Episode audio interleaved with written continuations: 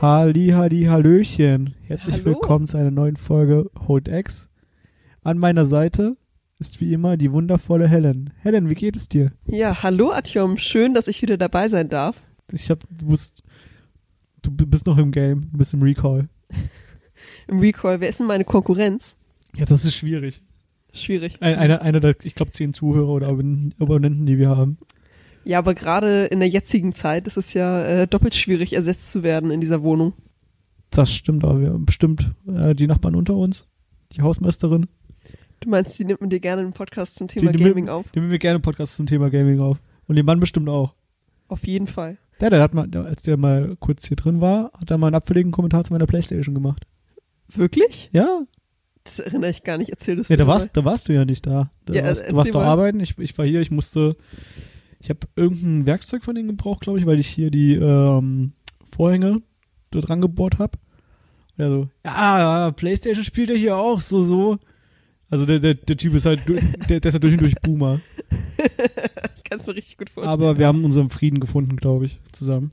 genau. Wobei es lustig war, als ich einmal zur Bandprobe gefahren bin und ich meinen halben äh, Haushalt mit dabei hatte, hat er mich aber angeschaut wie ein Auto. Das, ich habe den Menschen noch nie so sprachlos erlebt. Er wusste gar nicht, wo er anfangen Er wusste, soll. er wusste gar nicht, wie, wie, wie es ihm geschieht und wie er reagiert. Das stimmt wohl. Naja, also so viel aus unserem aktuellen Privatleben. Das sehr spannende Privatleben. Es, ist, es ist Tag, Woche, keine Ahnung, was der Quarantäne. Also die äh, Zeitlinie verschwimmen gefühlt. Ja, ich habe eine Kollegin, die äh, schreibt immer mal wieder in ihre Insta-Story irgendwie äh, Homeoffice-Woche. Hm? Und diese Woche hat sie geschrieben Homeoffice-Woche 6. Und ich nur so, wie jetzt Homeoffice-Woche 6? Ernsthaft? Homeoffice Woche 6, ja. Ja, das äh, hat mich doch ein bisschen entsetzt. Ähm, und wir haben uns ja heute überlegt, äh, es ist ja schön, dass uns so viele Leute zuhören, aber äh, uns ist doch aufgefallen, dass die Leute, die uns zuhören, gar nicht unbedingt alles Gamer sind. Und die sitzen jetzt auch zu Hause. Ähm, und eventuell bringt dieser Podcast sie auf die Idee, sich mit diesem neuen Hobby mal auseinanderzusetzen. Ja, aus diesem Grund haben wir uns heute überlegt, so, was könnten denn gute Spiele für Nichtspieler sein? Ganz genau. Äh, das habt ihr bestimmt auch schon in eurem Podcatcher gelesen, diesen Titel. Ähm, also keine allzu große Überraschung. Genau, dieses Thema und dieser Titel sind auch der Anlass, warum wir unser erstes Segment heute einfach mal skippen, nämlich die News. Ähm, denn wenn wir uns jetzt an Nichtspieler richten, ist das wahrscheinlich herzlich unspannend für diese Ah. Person. Die Redaktion war auch ein bisschen faul. Die Redaktion ist auch im Homeoffice. Ke- Keine Recherche zusammengetragen. Unfassbar. Ja. Und sowas lässt sich bezahlen, ne? Bezahlen ist relativ. Ich weiß nicht, was du als Währung siehst, aber ja. Liebe, Hm, Freude, hm, Likes, hm. Kriege auch Likes auf leichter. Instagram sehe ich als Währung. Das ist eine gute Währung, ja. Genau, deshalb ähm, springen wir jetzt einfach mal direkt ins Thema heute. Und ich frage dich, Atjom, welches Spiel würdest du denn einem Nichtspieler so ans Herz legen? Ja, was ich äh, einer Nichtspielerin äh, würde ich empfehlen, sich die Spiele von Telltale anzuschauen. Dann fragen Sie sich, Telltale, hm, wer ist das? Das ist eine ja, Point-and-Click-Schmiede, eine ehemalige, leider muss man sagen, die sich darauf spezialisiert hat, äh, ja, Story-driven äh, Point-and-Click-Adventures zu schreiben. Und ähm, ja, stellvertretend dafür möchte ich Wolf Among Us präsentieren.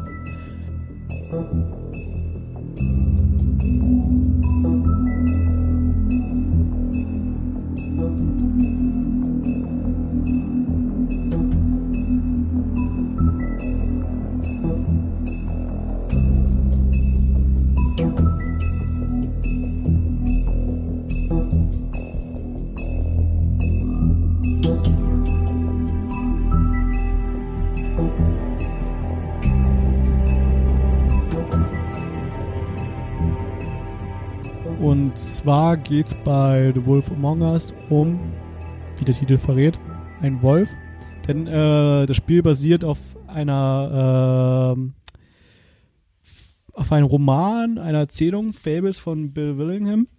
Und zwar ist, äh, dreht es sich im Prinzip einfach nur darum, dass man äh, in so einer Art abgeranzten Stadt ist und man spielt äh, selbst die Figur von, auch ein sehr kreativer Name, Bigby Wolf.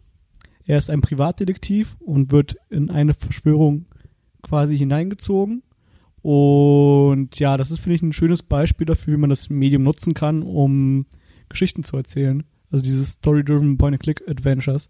Man erlebt im äh, Vordergrund vor allem auch halt eine interaktive Geschichte, die dunkel erzählt ist, aber man kann selbst die Entscheidung beeinflussen, die man da trifft. Und die Entscheidungen, die man trifft, haben wiederum Einfluss auf weitere Erlebnisse. Denn äh, das Spiel ist in mehrere Episoden aufgeteilt. Früher hätte man sich die Episoden alle, alle einzeln kaufen müssen, heute nicht mehr. Das Spiel ist jetzt auch schon äh, sechs Jahre alt. Glaubt man gar nicht, wie, wie schnell die Zeit vergeht. Ähm, aber ja, kriegt man mittlerweile auch fast hinterhergeworfen. Und ja, wie, wie bereits gesagt, also ich finde, das ist halt ein, ähm, man, ich will storymäßig nicht so viel spoilen, weil es ist halt, das Spiel lebt von der Story. Aber wenn man sich interessiert, okay, was mh, mm, kann mir so ein interaktives Medium geben, so ein interaktives Storytelling, das finde ich mal so ein Telltale-Spiel ein ganz guter Ansatz. Ähm, du hast ja schon gesagt, es ist ein Point-and-Click-Adventure. Ähm, jetzt, ich habe auch ein Point-and-Click-Adventure mhm. später mitgebracht, aber magst du mal ganz kurz nochmal erklären für die NichtspielerInnen unter uns, was genau ist denn das eigentlich? Ja, äh, Point-and-Click-Adventure ist ganz einfach erklärt, also wie es der Name schon sagt, es ist ein Adventure, man steuert eine Figur, indem man eben mit seiner äh, Umgebung interagiert, indem man Point-and-Clickt. Also wenn man nur äh, ein Maustastatur als Peripheriegerät hat, dann, wie gesagt, klickt man da mit der Maus. Man hat eine Umgebung, dann kann man da halt eben verschiedene Hinweise anklicken und dann mit diesen interagieren. Oder halt eben auch mit einem, äh, mit einem Gamepad, wenn man eine Konsole zur Hand hat. Läuft man eben rum und kann sich dann die einzelnen Goodies rauspicken, wenn man will. Und warum würdest du sagen, ist ein Point-and-Click-Adventure genau das, was du einem Anfänger empfehlen würdest?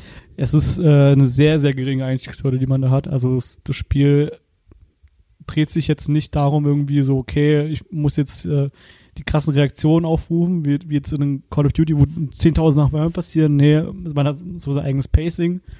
Man kann sich so in diese Welt reinstürzen und reindenken. Und es nimmt einen auch so, so ein bisschen an die Hand. Also man bekommt so quasi ein bisschen Geleitschutz. Es ist quasi unmöglich zu sterben in den Spielen, was auch viel Frustration nimmt und mh, halt deswegen meine ich, das ist ein ganz guter Anfang. Ja, man kann ja im Prinzip bei so einem Point-and-Click-Adventure heutzutage, muss man sagen, äh, da kann man ja eigentlich nichts falsch machen.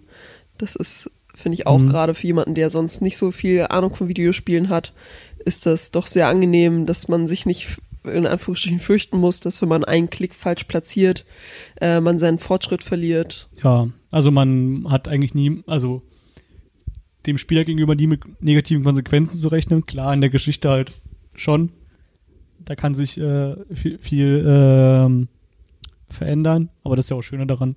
Hat auch so einen gewissen Replay-Value. Wenn man mal ein paar Telltale-Spiele gespielt hat, dann merkt man ein bisschen, okay, die sind alle relativ ähnlich aufgebaut. Ähm, das sind relativ ähnliche Spiele mit verschiedenen Lizenzen. Also es geht von dieser Farbe-Lizenz bis hin zu Game of Thrones, Batman, äh, Borderlands und so weiter.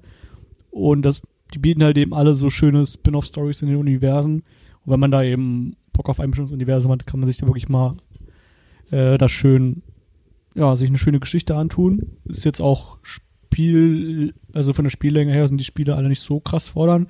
So eine Episode sind drei, vier Stunden und eine Staffel hat immer fünf Episoden, also ist immer so mit 15, 20 Stunden dabei. Mhm. Ich denke mal, so eine ganze Staffel kostet mittlerweile auch so 15, 20 Euro, also ist auch nicht so viel und die Hardwareanforderungen sind auch nicht mehr die größten dafür.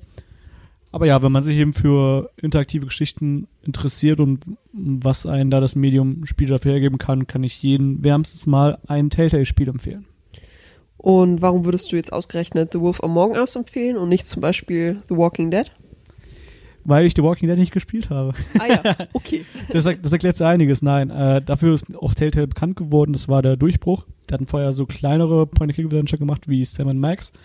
Aber ja, durch Walking Dead Season 1 war das halt damals 2013, glaube ich, so der ganz, ganz große Durchbruch für die. Und ja, leider haben die dann Spiele nur noch nach diesem Schema gemacht, was dann letztendlich vorletztes Jahr schon zum Untergang Telltales geführt hat. Ja.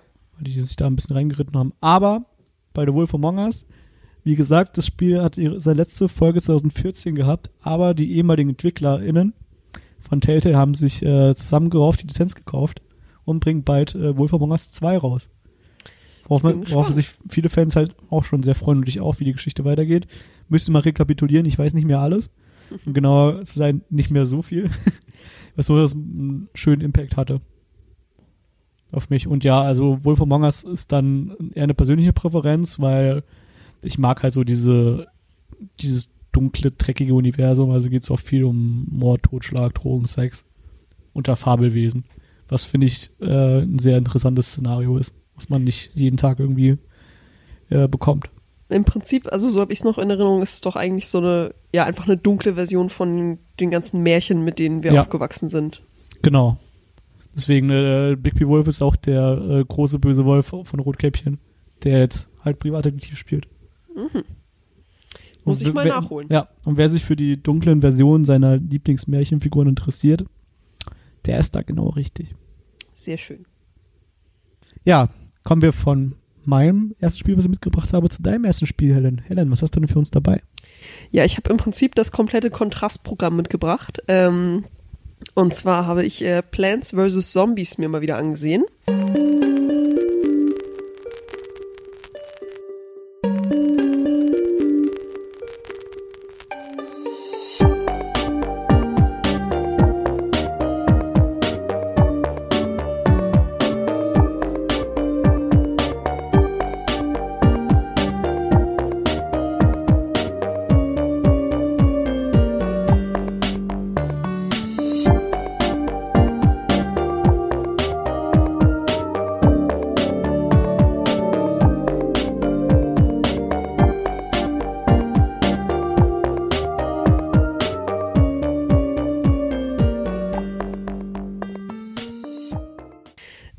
Zu Deutsch Pflanzen gegen Zombies. Das geht fast genauso gut von der Zunge. Ähm, und ich sage, es ist das komplette Kontrastprogramm eigentlich vor allem wegen der Optik. Mhm. Denn du hast ja ein sehr dunkles Spiel mitgebracht.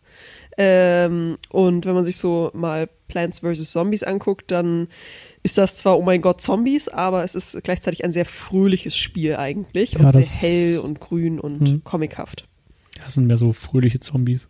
Nee, die Zombies sind nicht so fröhlich, aber äh, meine Pflanzen, ähm, die Prämisse bei Plants vs. Zombies ist nämlich folgende. Zombies kommen auf mein Haus zugerannt, aber zum Glück habe ich einen Vordergarten und in diesem Vordergarten kann ich ganz viele tolle Pflanzen pflanzen, äh, die mein Haus dann heldenhaft verteidigen gegen diese bösen Zombies. Ähm, und das Ganze ist eben in so einem sehr niedlichen Comic-Look. Das heißt, es ist auch überhaupt nicht irgendwie blutig oder sieht total gewalttätig aus oder so, sondern ist wirklich Mhm. so ganz fröhlich und och und ganz nett. Und ja, die Zombies, die stöhnen dann so ein bisschen, aber die fallen dann einfach auseinander. Äh, und wann fallen sie auseinander? Immer dann, wenn ich meine ersten Erbsenpflanzen gepflanzt habe, die dann nämlich mit einem Highspeed ihre Erbsenfrüchte todesmutig auf die bösen Zombies schleudern und somit mein Leben verteidigen. Wenn man danach nicht begeisterter Vegetarier ist, dann weiß ich auch nicht. Leben oder Garten? Wie bitte? Leben oder Garten verteidigt? Oder ist dein Leben der Garten? Na, sie verteidigen mein Haus, in dem ich sitze. Hm. Also immer, wenn ich es nicht geschafft habe, wenn die, äh, wenn die Zombies sich durch meine Pflanzen durchgefressen kommen haben, Zombies haben dein Gehirn. Also Ah. fürchte ich, sie verteidigen tatsächlich mein Leben. Naja, ähm, also äh, wenn ich so sage, ja, okay, äh, die Zombies stürmen meinen Garten und die Pflanzen verteidigen mich, dann äh, muss man vielleicht erstmal klarstellen, wie funktioniert denn das Ganze. Ähm, Plants vs. Zombies ist nämlich ein sogenanntes Tower Defense Spiel. Mm, Das klingt jetzt erstmal nach einem großen Wort für so ein süßes Spiel. ähm, also es kommt natürlich daher, bezieht sich eher darauf, ja, okay, Festung verteidigen äh, oder halt den Turm Eh verteidigen. ehemalige Warcraft 3 Mod. ah, wieder was gelernt. Ja. Ähm, genau, dieser Tower ist in diesem Fall eben mein Haus und ich baue meine Verteidigungsanlagen davor, eben die Pflanzen, die alle ganz verschiedene Fähigkeiten haben. Ähm, und das bringt dann eben so taktische Elemente damit rein, denn es hat relativ wenig Sinn, einfach nur immer die gleichen Erbsenschießer die ganze Zeit überall Mhm. hinzusetzen, denn ich muss auch irgendwie jedes Mal die Ressourcen aufbringen, um eine Pflanze irgendwo hinzusetzen. Die wiederum muss ich ernten von anderen Pflanzen, das heißt, für die muss ich irgendwie eine Ecke reservieren. Äh, dann äh, gibt's eben verschiedene Pflanzen, wie zum Beispiel äh, die Sonnenblumen, die diese Energie äh, erzeugen oder eben die Erbsenschießer, aber es gibt auch Walnüsse, die sich so einfach nur in den Weg stellen von so einem Zombie oder die ich in den Weg stelle eines Zombies und die können dann gar nichts tun, sondern einfach nur tapfer aushalten, wie die Zombies sie anknabbern und du siehst so, wie sie immer weiter bröckeln und irgendwann läuft ihnen so eine einsame Träne die Wange Oh. runter und ja, es ist ganz furchtbar. Aber es muss sein, denn Zombies sollen nicht mein Gehirn kriegen. Mm. Genau, und äh, warum sollte man eben nicht nur die ganze Zeit Sonnenblumen pflanzen und Sonnen ernten, um damit mehr Erbsenshooter äh, zu pflanzen? Liegt natürlich daran, die Zombies haben schon einige Gehirne sich einverleibt und werden deshalb immer klüger im Laufe der verschiedenen Levels. Ähm, was darauf hinausläuft, dass sie anfangen, sich zu schützen. Zum Beispiel setzen sie sich einen Garteneimer auf, wodurch ich erst den Garteneimer äh, kaputt schießen muss, bevor ich den Zombie töten kann. Oder sie ziehen sich eine Football-Ausrüstung an und sind quasi nicht mehr zu stoppen. Äh, oder im schlimmsten Fall meine absoluten Hassgegner, sie haben Pogo-Sticks. Was machen dann die Pogo-Sticks? Mit Pogo-Sticks können sie über meine Walnüsse einfach rüberspringen Oh. und landen dann direkt auf meinen Erbsen. Und dann ist echt Halleluja, hu. Das wird, das ist dann immer ziemlich hart. Ähm, genau, also das Spiel äh, ist ziemlich kurzweilig, muss man sagen. So, man fängt immer an mit so einem leeren Gebiet und dann kommen so die ersten Zombies und äh, dann muss man halt möglichst schnell sich so eine gewisse Verteidigungslinie aufbauen mit ein paar Erbsenschießern, in, in meinem Fall in der Regel. Ähm, und dann kommen eben im Laufe äh, des, äh, der Runde kommen immer mehr Zombies und du hast aber auch immer mehr Ressourcen gesammelt und kannst immer mehr Pflanzen hinpflanzen, die dann eben die Zombies abhalten sollen. Genau, und das dauert dann immer so drei bis fünf Minuten ungefähr. Und äh, ist auch einer der Gründe, warum ich dieses Spiel gerade für Einsteiger empfehle. Ähm, denn, also, es ist halt extrem kurzweilig. Ähm, macht deshalb aber auch ein bisschen süchtig, weil immer, ach komm, eine Runde geht Ja. noch, eine Runde geht noch, eine Runde geht noch. Ähm, außerdem ist es eben sehr leicht lesbar, würde ich sagen. Also dadurch, dass man immer ziemlich gut erkennen kann an der Art, wie die Zombies eben dargestellt werden, okay, ist der jetzt stärker als der letzte Zombie oder was ist dessen Spezialfähigkeit und so und wie kann ich dem am besten entgegentreten. Ähm, das ist eben auch sehr einsteigerfreundlich, finde ich. Und das Beste, dieses Spiel ist wirklich für jedes System erhältlich. Also ich habe es schon vor, ich glaube, Ah ja, jetzt muss ich mal kurz zurückdenken. Also es ist, muss schon acht oder neun Jahre her sein. Äh, da habe ich das schon auf meinem noch PC gespielt, der auch schon mindestens zehn Jahre auf dem Buckel hatte, weil das natürlich ein Erbstück war von meinem Vater. Ähm, dann gibt's das inzwischen auch gratis für alle iOS- und Android-Systeme. Und wirklich selbst die kleinste, schwächste Kartoffel kann dieses Spiel Mhm. noch zum Laufen bringen. Aber wie, also, wie alt ist, von wann ist denn das Spiel? Wie alt ist es denn? Würde mich schon interessieren. Ähm, oh, es gibt inzwischen sehr viele davon. Warte mal, ich muss mal ganz kurz. Die, die, das Origin. Ja. Äh, ja, schön, dass du fragst. Das Spiel ist tatsächlich schon aus dem Jahr 2009. 2009. Mhm, deshalb, Ja, weil wenn du nämlich sagst, okay, das Spiel ist kostenlos, ist es denn kostenlos oder Free-to-Play? Weil dieses Spiel haben immer so ein bisschen, finde ich, den Ruf für Kinder gemacht zu sein, also für eine jüngere Zielgruppe und dann mit Mikrotransaktionen vielleicht so den ein, ein oder anderen Euro aus der Tasche zu ziehen. Ähm, also es ist jetzt auch schon wieder drei Jahre her, dass ich zuletzt mal auf dem äh, Handy gespielt habe. Aber wenn ich mich da richtig erinnere, ist das so, an sich ist alles kostenlos. Ähm, du hast aber noch so einen Zen-Garten, heißt der. Äh, da kannst du so ein paar Pflanzen einfach nur pflegen und damit die schneller wachsen, kannst du Ingame-Währung ausgeben, aber das Ah, war's okay. eigentlich. Also du musst da überhaupt kein Geld investieren. Also man hat da keinen spielerischen Vorteil davon. Also kannst du alles einfach erspielen auch. Und das finde ich immer, also das finde ich eine absolut faire Art von äh, Mikrotransaktion. Ja, ist immer so ein bisschen die Krux. Ja, Leider haben halt diese Spieler immer so einen schlechten Ruf weg. Nee, nee, und wie gesagt, das ist ja auch eigentlich gar kein, äh, das war ja ursprünglich nicht für Smartphones entwickelt, sondern ist eigentlich für Laptops und PCs und so. Hm. Sehr schön. Kommen wir von deinen Pflanzen zu ein paar anderen Pflanzen, und zwar nämlich die Pflanzen auf meinem Bauernhof. Oh. Und damit auch zu dem Spiel, was ich nochmal mitgebracht habe. Und zwar handelt es sich dabei um Stardew Valley.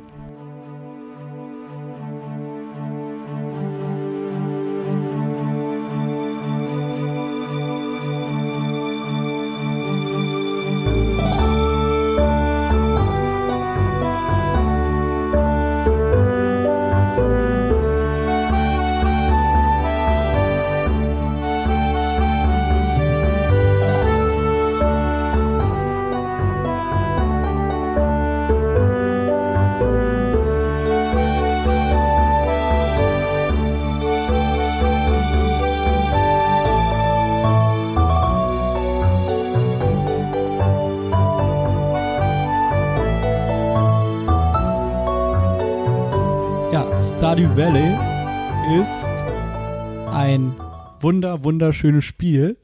Und zwar handelt es sich dabei um einen Farming Simulator. Das schönste aller Spiele. Das schönste aller Spiele. Das sagt, das sagt Helen als äh, Animal Crossing-Fan. Ja.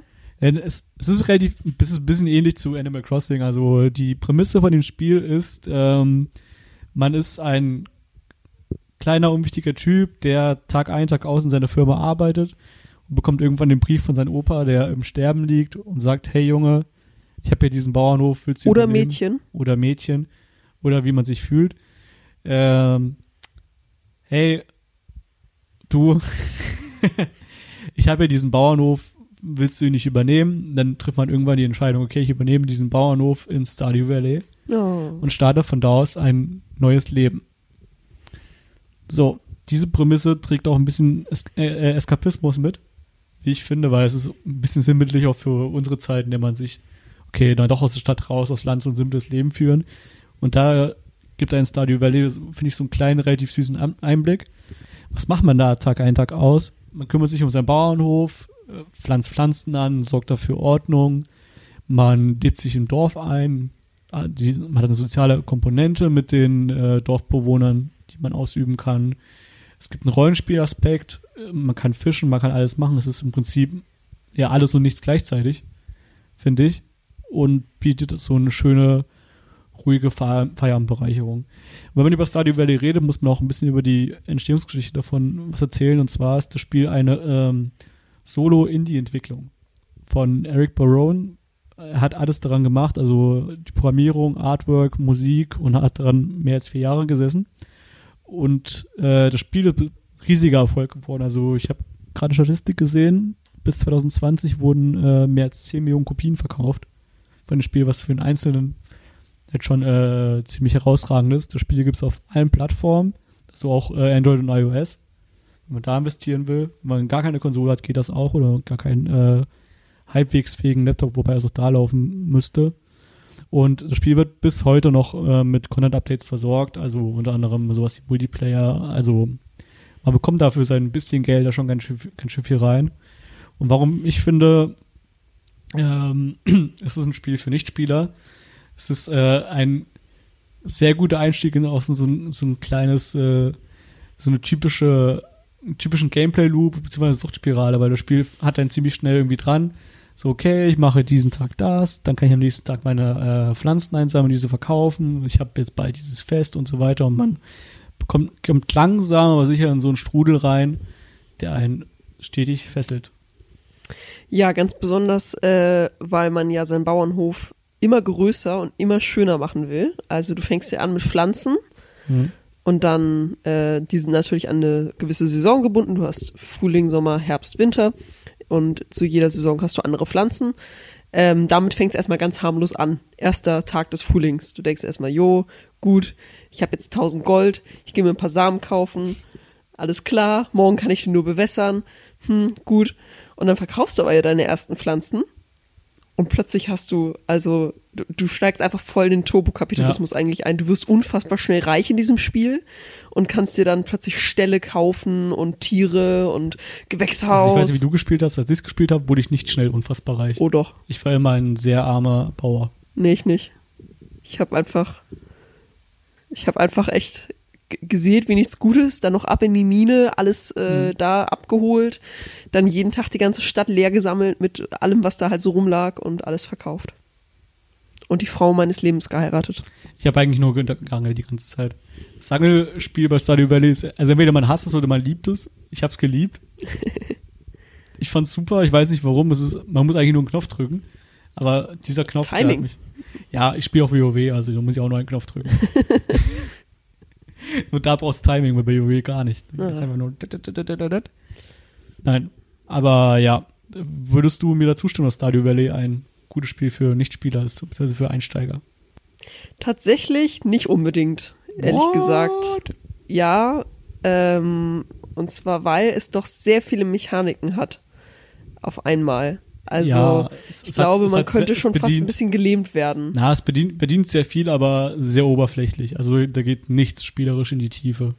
Ja, das stimmt schon und äh, trotzdem, also ich glaube, es könnte sehr viel auf einmal sein und ähm, die Zeit vergeht so unfassbar schnell, so an jedem Tag. Mhm. Und also da kannst du schon, äh, glaube ich, also das könnte schon manchmal ein bisschen schwieriger Einstieg sein. Oder dass manche Mechaniken irgendwie für so einen Einsteiger, sowas wie die Ausdauerleiste oder so, sind vielleicht für den einen oder anderen erstmal nicht so einfach zu verstehen. Oder man verschätzt sich vielleicht oder so. Und ich glaube, also ich Ja, glaube, das Spiel könnte schon manchmal ein bisschen frustrierend sein. Ja, das, das kann sein, aber es ist halt, selbst wenn man sich da verschätzt oder so oder irgendwas, äh, nie wirklich bestrafend. Also klar, man verliert halt einen Tag oder so, man, es geht mal eine Ernte aus, aber da ist jetzt nichts irgendwie, was einen sehr krass frustrieren würde. Und man kommt dann eben dann schnell in diese Mechaniken rein, in diese oberflächlichen Mechaniken und bietet halt von da aus eine gute Grundlage für weitere Spiele. Das stimmt schon, aber ich würde von den drei Spielen, die wir bisher besprochen haben, würde ich sagen, es ist so das anspruchsvollste. Das stimmt, aber von den Spielen auch so das Spiel, woraus man am meisten auch gewinnen kann. Nee, aber äh, nein, ich habe das natürlich nur gesagt, um dich ein bisschen zu challengen. Äh, auch ich würde Hm. eigentlich Stardew Valley doch sehr weiterempfehlen, Ja, auch für Neueinsteiger. Weil ich mir das auf dem, äh, auf dem Handy tatsächlich ein bisschen schwierig vorstelle. Hast du das mal ausprobiert? Nee, ich weiß auch gar nicht, was es kostet. Ich habe es nur gelesen, sta- also stand auf Wikipedia. Okay. Vielleicht auf dem Tablet kann ich mir das gut vorstellen. Mm, Ja, es gibt auch auf der Switch und die, die Touch-Steuerung. Ein bisschen, also die, die Klicksteuerung klappt besser als die Controllersteuerung. Ich finde, weil das ist so ein bisschen bei Stadio Valley der Knackpunkt gewesen, so die Controllersteuerung, die fand ich immer so ein bisschen. Hm. Okay, aber ich kann mir schon vorstellen, dass es funktioniert. Ja. Gut. Helen, was hast du denn noch für uns dabei? Ich habe ja schon angekündigt, auch ich habe mich natürlich noch mit einem äh, Point-and-Click-Adventure beschäftigt, da ich auch der Meinung bin, dass das super ist für Einsteiger. Ähm, und da habe ich mal so ein bisschen rumgedacht, welches Point-and-Click-Adventure hat mir denn eigentlich so am besten gefallen die letzten Jahre über. Ähm, und da ist mir wieder eine deutsche Perle eingefallen, und zwar Oh. Harveys neue Augen.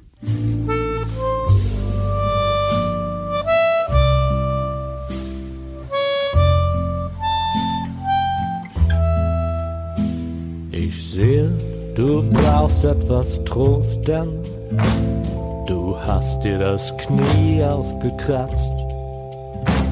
Wahrscheinlich hast du dich gestoßen. Na, wer wird denn gleich weinen, mein Schatz? Denn in entscheidenden Momenten hab ich immer Nadel und Faden dabei. Das werden wir gleich haben, das wächst wieder zusammen. Es lässt sich alles nähen, schon so gut wie geschehen. Also reiß dich zusammen, realistisch gesehen. Sind es doch nur ein paar Schrammen.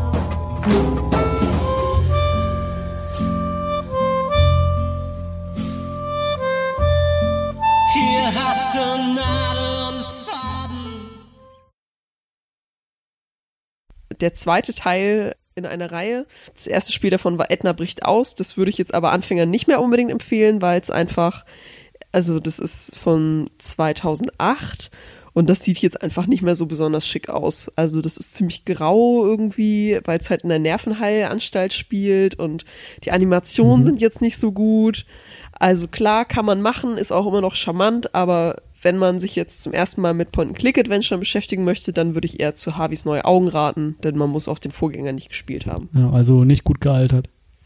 Nicht schlecht gealtert, aber also würde ich eigentlich jedem, der sich mit Videospielen öfter auseinandersetzt, würde ich das noch vertrauensvoll in die Hand geben. Aber man muss halt auch bedenken, das äh, startete als Teil einer Bachelorarbeit. Und eventuell hat es da halt noch so ein paar Kinderkrankheiten mitgenommen. Genau, aber der Nachfolger eben Harveys neue Augen, große Empfehlung von mir, denn ähm, also das Spiel ist einfach gut zugänglich, dadurch, dass es eben Point-and-Click-Adventure ist.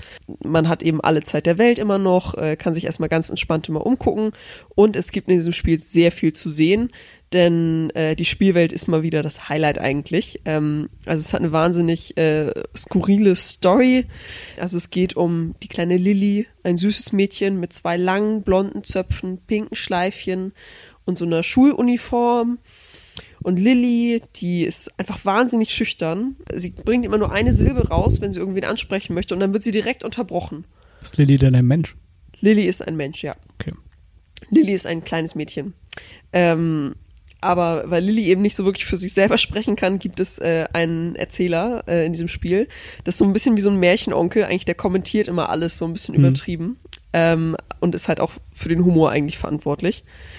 Äh, und die kleine, süße Lilly, äh, die lebt eben in einer Klosterschule und auch alle sind ganz gemein zu ihr. Also die wird den ganzen Tag nur drangsaliert und ständig muss sie irgendwelche Aufgaben erledigen und die muss jetzt halt auch der Spieler dann erledigen. Und auch ihre Mitschüler sind alle eigentlich total gemein zu ihr. Und naja, also Lilly hat aber eine Freundin, und zwar Mhm. Edna. Und Edna ist die Protagonistin aus dem Vorgänger. Edna bricht aus. Ähm, und Edna muss aus dieser äh, Klosterschule fliehen und äh, Lilly will ihr dabei helfen. Und huch, also irgendwie bringt sie dabei das ganze Kloster um die Ecke. All ihre Mitschüler und die Oberin. Alle sterben. Upsi. Wegen Lilly.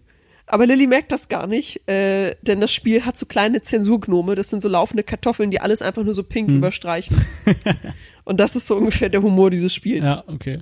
Genau, und ansonsten, also es ist eben Point-and-Click-Adventure, wie wir jetzt mehrfach erwähnt haben. Äh, und was ja eigentlich dann so die Hauptspielkomponente ist, ist eben das Pointen, das Klicken, Das das Adventure. Kombinieren. genau. Und dann eben das Kombinieren, äh, also eigentlich Rätsel lösen und ähm, das finde ich auch eigentlich ziemlich gut in diesem Spiel. Die sind jetzt nicht so super schwierig, äh, sind aber zum Glück größtenteils logisch. Also vielleicht muss man ein, zwei Mal irgendwas nachgucken, äh, wenn manche Dinge auch so eine besondere Adventure-Logik haben, die einfach nichts mit der echten Welt zu tun hat. Hm. Und gerade wenn man dann vielleicht noch neu in dem Genre ist, äh, dann könnte das auch mal ein bisschen schwierig Ah. werden. Kann man nervig und frustrierend sein. Genau. Aber insgesamt auf jeden Fall ein sehr schöner Vertreter dieses Genres und ich finde es tatsächlich auch immer mal ganz cool, so zu sehen, was machen denn so deutsche Unternehmen. Wenn sie nicht gerade Free-to-Play-Handyspiele anbieten. Exakt. Wie nämlich alle anderen ungefähr. Oder irgendwelche Casino-Spiele. Na, das gibt ja schon. Äh, ah, wie heißen die in Frankfurt? Deck 13, Piranha Bytes, ähm, das Berliner Studio. Also es gibt schon Germany's Represented. Die könnten noch mehr machen. Aber gerade hier in Hamburg hast du halt. Game City Hamburg. Hamburg ist ziemlich weit vorne. Ja, aber gerade hier hast du ja so mit äh, Gamigo und ähm, Ja, klar. Inno und so. Mhm. Ist ja schon eher so Free-to-Play-Schmiede. Ja, aber Wo ja auch nichts gegen spricht. Hat ja nö. alles seine Fans. nö, Deutschland könnte, aber spieletechnisch sehr weit vorne liegen, wenn da vielleicht mal ein bisschen mehr Support dahinter stehen würde. Ein bisschen mehr Geld. Bisschen, bisschen mehr Geld, genau. Was ich halt schade finde, weil ähm, zum Beispiel die Gothic-Reihe damals, so Anfang der Nuller Jahre, das hätte wirklich, also das Potenzial gehabt, äh, das neue Witcher zu werden. Mhm. Wirklich, ja, komm, es hat alles gehabt, nur haben die sich halt im dritten Teil, haben sich der Entwickler und Publisher so krass zerstritten, dass dabei Grütze rauskam. Und jetzt äh, ist Piranha Bytes so ein äh, okayes, also die machen, die machen gute Spiele, gute RPGs, äh, mehr oder weniger nach derselben Formel, aber es ist jetzt nicht, nichts mehr äh, herausragendes wie damals in Gothic. Kommt jetzt nicht ein äh, Remake von Gothic? Ja, das ist aber auch nicht von Piranha Bytes. Das ist nämlich irgendwas mit, das, die Rechte liegen nicht mehr bei Piranha Bytes, sondern bei THQ Nordic mittlerweile. Die Ja. gingen halt auch rum. Und äh, die haben so ein, so ein Playable Teaser gemacht von so einem Gothic Remake und gefragt so, hey, hier, das könnt ihr kostenlos spielen. Äh, habt ihr Bock drauf prinzipiell, ob wir das weiterentwickeln sollen? Äh, ich habe es nicht gespielt, habe ich aber vielleicht mal vor, definitiv. Mm, und ja, es ist Aber es wurde positiv. Resonanz, ja. Ja. Ja, es ist halt kein Remake lassen, sondern so eine ähm, Reimagination. Also so ein Final Fantasy VII eigentlich. Na, das, nee, nee, nicht so krass. Also Final Fantasy VII ist da nicht so krass. Das, Okay. Weil ich, was ich gesehen habe, hat das äh, Gothic Remake nicht viel mit dem Gothic 1 zu tun. Es nimmt sich halt nur bestimmte Aspekte aus der Welt raus. Naja, aber gut, keiner von uns beiden hat es bisher gespielt, aber vielleicht können wir da ja nochmal an, an einem anderen Zeitpunkt drüber reden. Ja. Aber apropos Final Fantasy VII, Ah, äh, das hast du jetzt ja schon durchgespielt und ich bin ja gerade dabei. ja. Wie ist denn nun dein Eindruck? Oh, oh es, ist, es ist so großartig, es ist so toll, es ist alles, alles, alles super.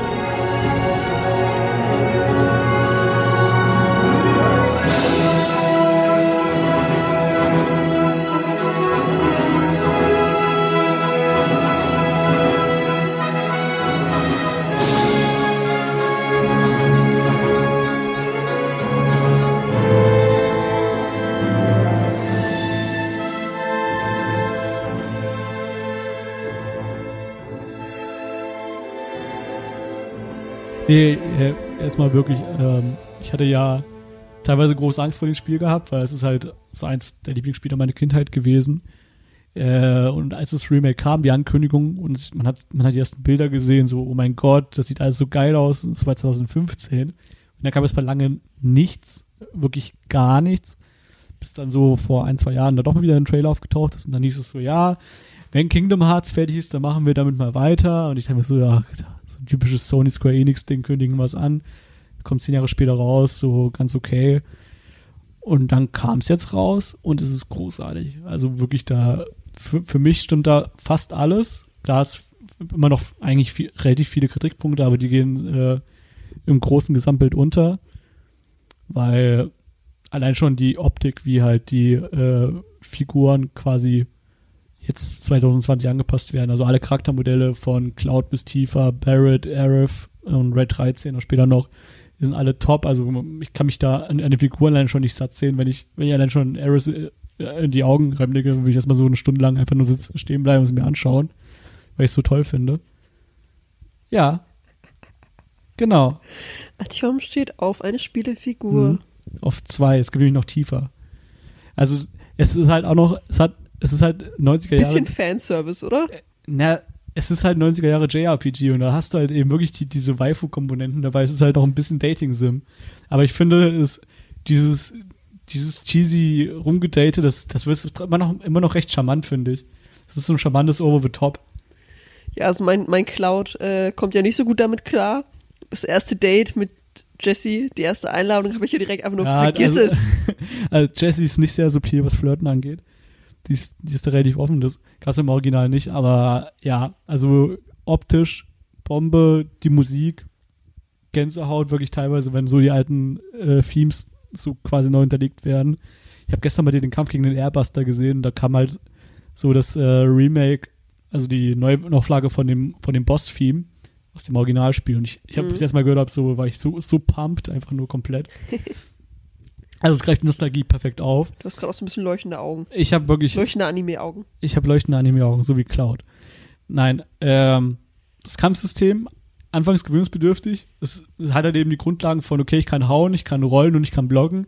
So gut typische Dark Souls-Verriss. So, nee, muss man davon ein bisschen absehen. Es hat immer noch diese ATB-Komponente, also Active Time Battle. Das klassische Final Fantasy-Kampfsystem. Und das vermischt quasi so diese Action-Echtheit-Komponente mit diesen rundenbasierten ATB. Also man, man kämpft quasi so dieses Action-basierte als Filler und dann irgendwann wird die ATB-Leiste voll und man kann Aktionen ausführen, die halt eben quasi wirklich so die, okay, das macht den Schaden oder äh, bricht die Verteidigung vom Gegner. Das bringt es dann vorwärts. Wenn man sich einmal da drin verstanden hat, dann äh, klickt das Kampfsystem auch und macht dann auch riesen Spaß. Äh, die haben das Materia-System, was die im Originalspiel hatten, auch wunderbar aufgegriffen, finde ich. Da hast du keine Berührungspunkte, aber äh, ja, ist halt ein, eigentlich an sich ein zeitlos gutes System und wurde jetzt auch wieder gut untergebracht.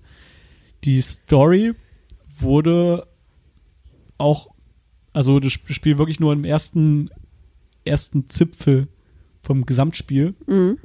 Was ich halt so faszinierend finde, ist, ähm, erstmal, wie lange das ist. Das war meine größte Angst. Es hieß, okay, Spiel nur in der Stadt und das ist, ist ein Originalspiel, sind die ersten fünf Stunden. Mhm. Vielleicht. Es wurden jetzt 35 daraus. Äh, was, was ich toll finde, was, zum einen haben sie sich sehr viel äh, Mühe mit Details gegeben dort in der Stadt. Also als ich es angefangen habe, ich habe wirklich, als ich meine ersten Gebiete, wo ich frei rumlaufen konnte, waren Menschen. Ich bin sehr langsam rumgelaufen, habe mir alles angeschaut, alle Animationen, weil ich es einfach so, so geil fand, so diese Geschichte, die man als Kind gespielt hat, so detailreich und krass wieder zu erleben. Mhm. Das fand ich so schön. Und die haben die Story, finde ich, auch äh, respektvoll behandelt und auch sinnvoll erweitert. Zum Beispiel das ganze Story Arc um, du hast ein Story Arc um Jesse gespielt. Den gab es im Original halt gar nicht. Da war es ja eine flache Figur, okay, eine von Avalanche. Und die ist halt da. Irgendwann nicht mehr. Das war's. Der Figur wird nichts mehr angefangen. Und ich finde so, die Background-Story, dann, man lernt irgendwann so kurz ein bisschen ihre Eltern kennen, ihren Background. Man erlebt Midgar mal von der anderen Seite. Das hat, finde ich, wunderschön reingepasst. Und auch, wenn man weiter storymäßig da rangeht, das holt er dem viel mehr aus. Und jetzt, wo ich gerade noch parallel dazu ein bisschen das äh, Original wieder spiele, wirkt das Original so wie so eine, äh, keine Ahnung, schnell hingekrisselte Skizze. im Vergleich dazu. Also man hat sich dann, ich habe mich da relativ schnell in den Detailgrad von dem Remake gewöhnt und dann sehe ich einfach nur, okay, eigentlich ist das Original so nur so eine gerushte Version davon, deswegen mir auch die weiteren Teile freue.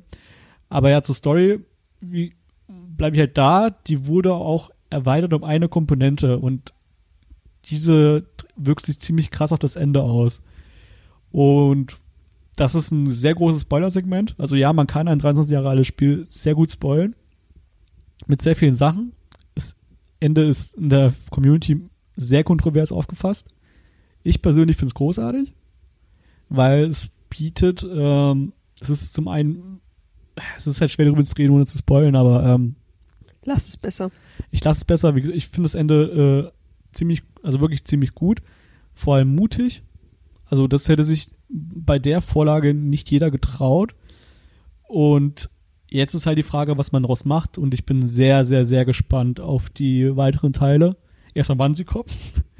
Das wird ja, äh, ist ja auch so eine Frage, weil es ist halt wirklich, das, also was die davor haben, ist ein lächerlich großes Projekt einfach nur. Es werden so acht Spiele bestimmt, 30, 40 Stunden.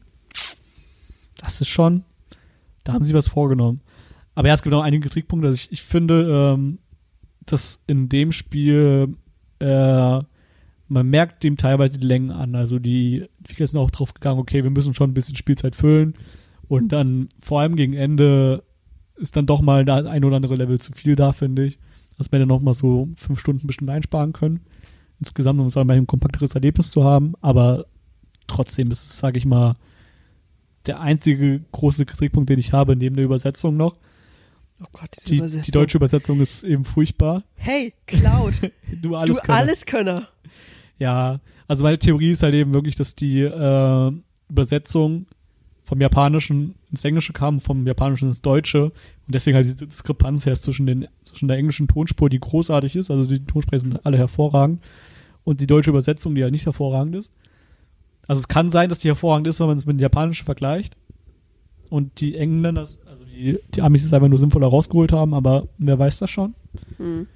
Wir nicht, wir können kein Japanisch. Wir können kein Japanisch, ja. Ich, bei mir wieder Zeit, ich habe bestimmt wieder ein paar hundert Folgen One Piece offen. Ähm, ich fühle mich jetzt mal wieder ein bisschen wie der Boomer an, ehrlich gesagt. Denn, also ich, f- ich kann deine ganzen Schwärmereien und so natürlich in Teilen nicht nachvollziehen, weil ich einfach das Original nicht gespielt habe. Ja, du hast die ganzen Nostalgiepunkte nicht hinter dir. Genau. Und ich habe einfach so von der Spielmechanik, muss ich sagen, habe ich doch einige Kritikpunkte schon jetzt, ähm, die ich jetzt einfach mal rauswerfen würde, Ja. damit das nicht äh, nur positiv klingt hier. Ähm, so, das eine, das ist sowas vollkommen Minimales, aber es nervt mich jedes Mal aufs Neue. Und zwar, wenn ich in Leveln unterwegs bin. Ähm, und na, ich, ich fange mal andersrum an. Also, du sagst ja, diese Stadt, die ist so super geil äh, detailliert und äh, wunderschön und so. Und optisch finde ich das auch. Die sieht sehr gut aus. Abgesehen davon, dass Charaktere gerne mal nur zwei Meter vor mir äh, plötzlich reinploppen. Ja. Ähm, ja, finde ich nicht geil. Ähm, wenn ich mir andere Spiele so angucke, äh, wo das halt einfach charmanter gelöst wird. Ähm, und wenn ich da durchlaufe, dann sieht das zwar alles toll aus, aber äh, ich kann nichts machen damit.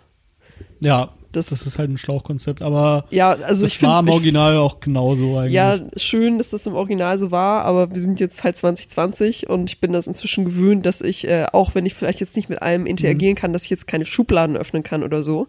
Aber das finde ich schon, also selbst bei Cloud im Zimmer, ich kann keine einzige Schublade öffnen, ich kann mich nicht im Spiegel angucken, ich kann gar nichts machen Ja. einfach.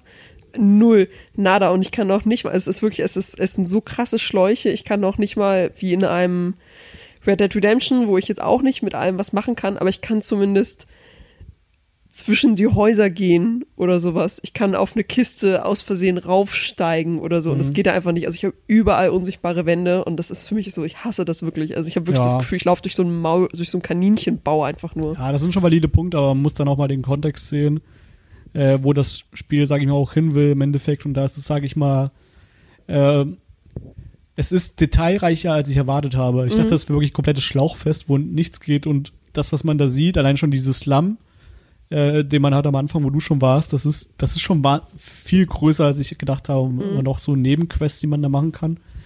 Äh, das ist alles schon viel größer, als ich äh, mir das gedacht habe.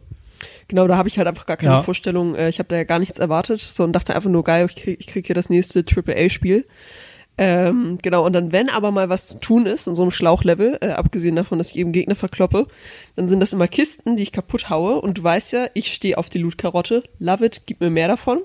Sweet, sweet Her Heroin eigentlich. Ähm, Problem ist nur, jedes Mal, wenn Cloud sein fettes Breitschwert rausholt, um so eine fucking Kiste kaputt zu machen, er holt das, er zieht es von seinem Rücken, er macht die Kiste kaputt und er steckt es langsam wieder ein, auch wenn noch nicht alle Kisten zerstört sind. Ja. Und dann muss ich wieder das Breitschwert vom Rücken ziehen und einen Schwinger landen und in der gleichen Bewegung langsam eine zwei Sekunden Animation. Na Gut, sie ist bestimmt nicht so lang, aber es fühlt sich es so an. fühlt sich echt träge so an. Man spielt, man spielt irgendwann einen anderen Charakter, der hat diese kleine Animationsverzögerung nicht und das ist dann schon Tag und Nacht.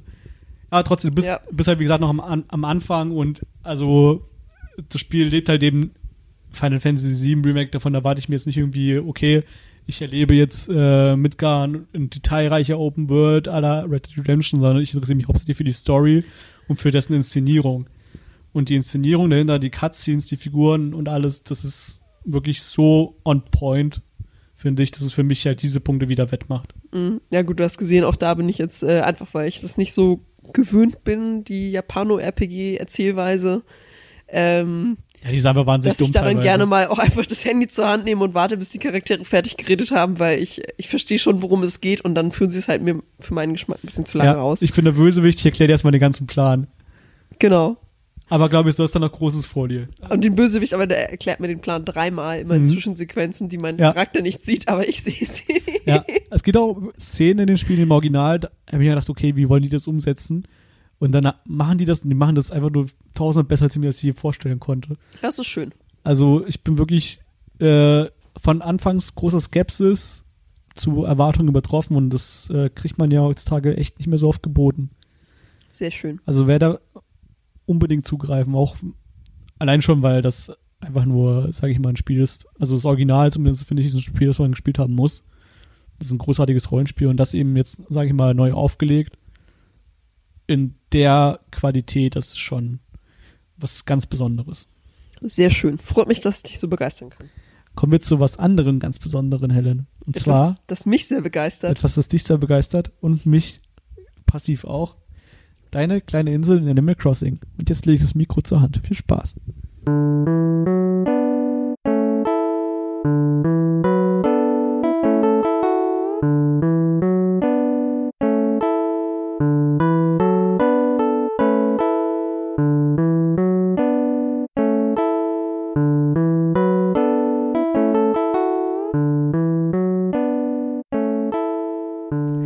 Genau, was ist denn die letzten zwei Wochen auf meiner wunderschönen Insel namens Fuchsbau passiert?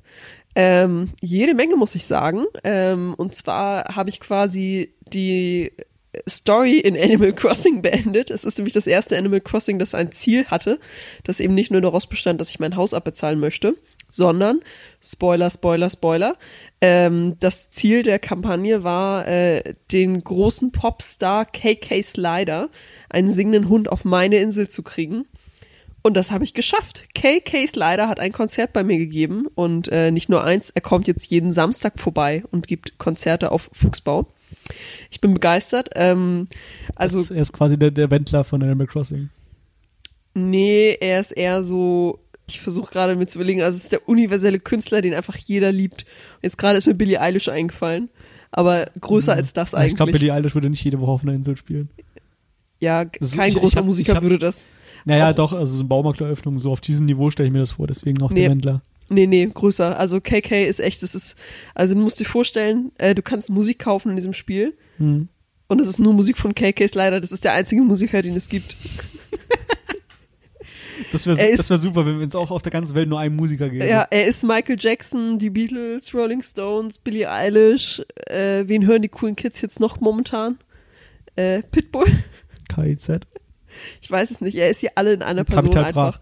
Also es ist auch, du kannst auch, du kaufst halt immer CDs, die quasi ein Genre abbilden. Hm.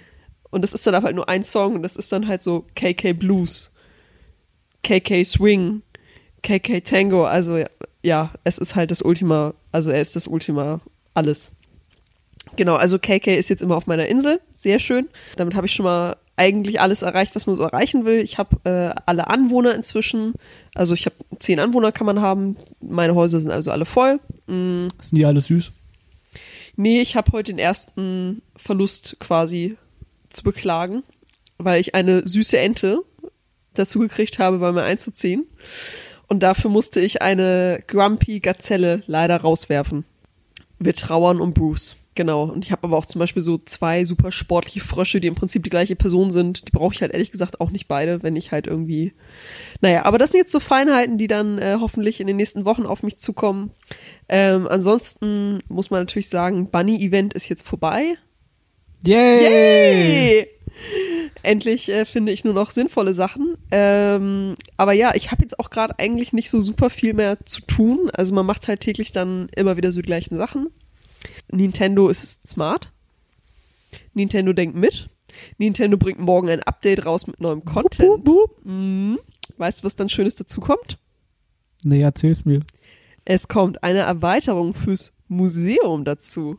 Oh yeah. Eugen ist on fleek. Eugen wird jetzt noch zum Kunstsammler. Ähm, und damit ich Eugen Kunst vorbeibringen kann, muss natürlich auch ein Kunstverkäufer andocken auf meiner Insel. Und das tut er tatsächlich, nämlich der ähm, betrügerische Fuchs, der mir in alten Animal Crossings immer drei Gemälde angeboten hat. Äh, jede Woche kam er vorbei.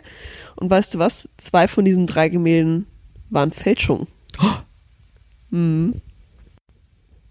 Also mal schauen, wie das jetzt wird. Äh, ich kann es kaum noch abwarten, vor allem, weil ich mein Haus heute nochmal abbezahlt habe und dann morgen aufwachen werde. Und es wird nicht nur das Museum vergrößert Du hast worden die sein. kapitalistischen Festel, Fesseln abgelegt. Nein, ich äh, kann noch, glaube ich, zweimal ausbauen. Ich krieg noch einen Keller. Ja, aber du hast Ähm, deine Schulden abbezahlt.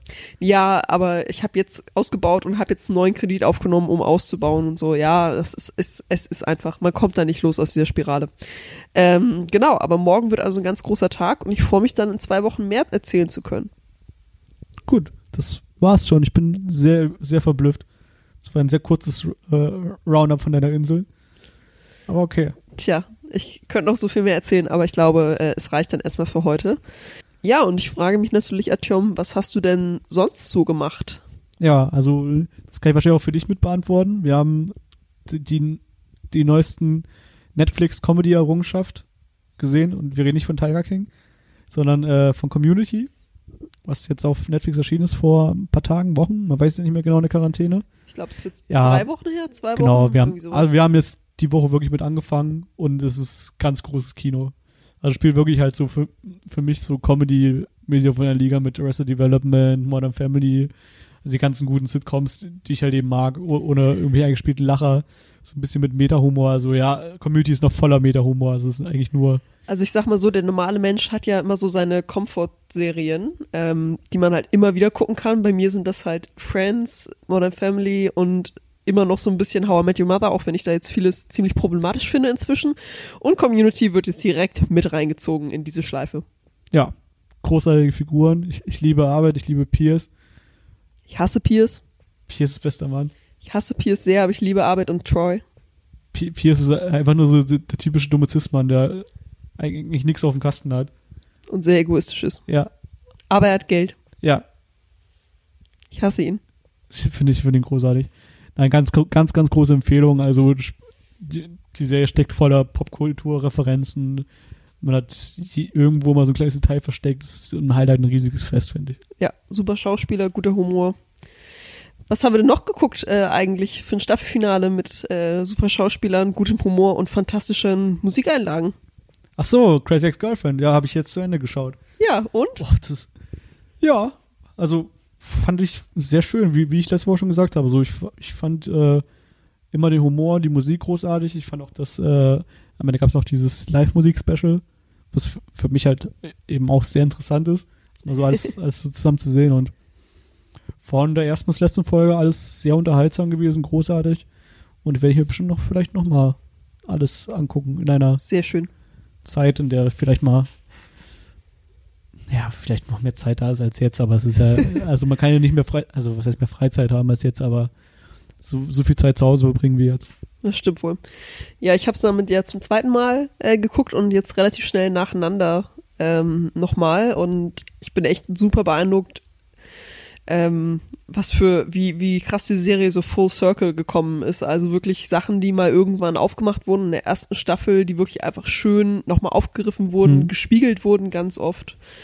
Ähm, ja, also wirklich einfach richtig gut geschrieben, muss ich sagen. Und äh, auch immer noch die Themen, die da so behandelt werden, immer mit einer schönen Mischung aus ja, Ernsthaftigkeit, die diese Themen eben brauchen und auch sehr viel Comedy. Und meine wichtigste Frage ist, Atjom, äh, welchen Song, welcher ist dein Lieblingssong aus Crazy Ex-Girlfriend? Oh, oh, das ist schwierig. Äh, also ich mache jetzt eine Kopfauswahl. I Go to the Zoo, Top 3 ist auch okay. der Zoo-Song. Mhm. I Have Friends. Mhm. Äh, und Fit Hot Guys. Mhm. Getting By ist noch dabei. Und der Sperm-Song. Honorable Mentions. Sehr schön. Gute man Auswahl. Kann man sich bestimmt noch mal auf YouTube ansehen. Immer sehr lustige Songs. Oder schaut einfach die Serie. Beides gute Möglichkeiten. Ja. Und ich glaube, damit sind wir auch am Ende angelangt für heute. Ja, ich glaube, wir haben es geschafft. Wir sind bestimmt wieder bei einer guten Stunde gelandet, oder? Hm, knapp. Knapp. Aber die Stunde haben wir noch nicht geknackt. Irgendwann knacken wir die Stunde. One day. Bis hier. So, und bis dahin, bleibt gesund. Vielleicht äh, nehmt ihr ja zum ersten Mal ein schönes Videospiel in die Hand, das nicht äh, Bejeweled oder Candy Crush oder Tetris ist, obwohl das alles gute Spiele sind. Ja, Candy Crush jetzt nicht, aber okay. Gut da war super. Nein. Doch. So, und damit sind wir raus für heute. Tschüss. Tschüss.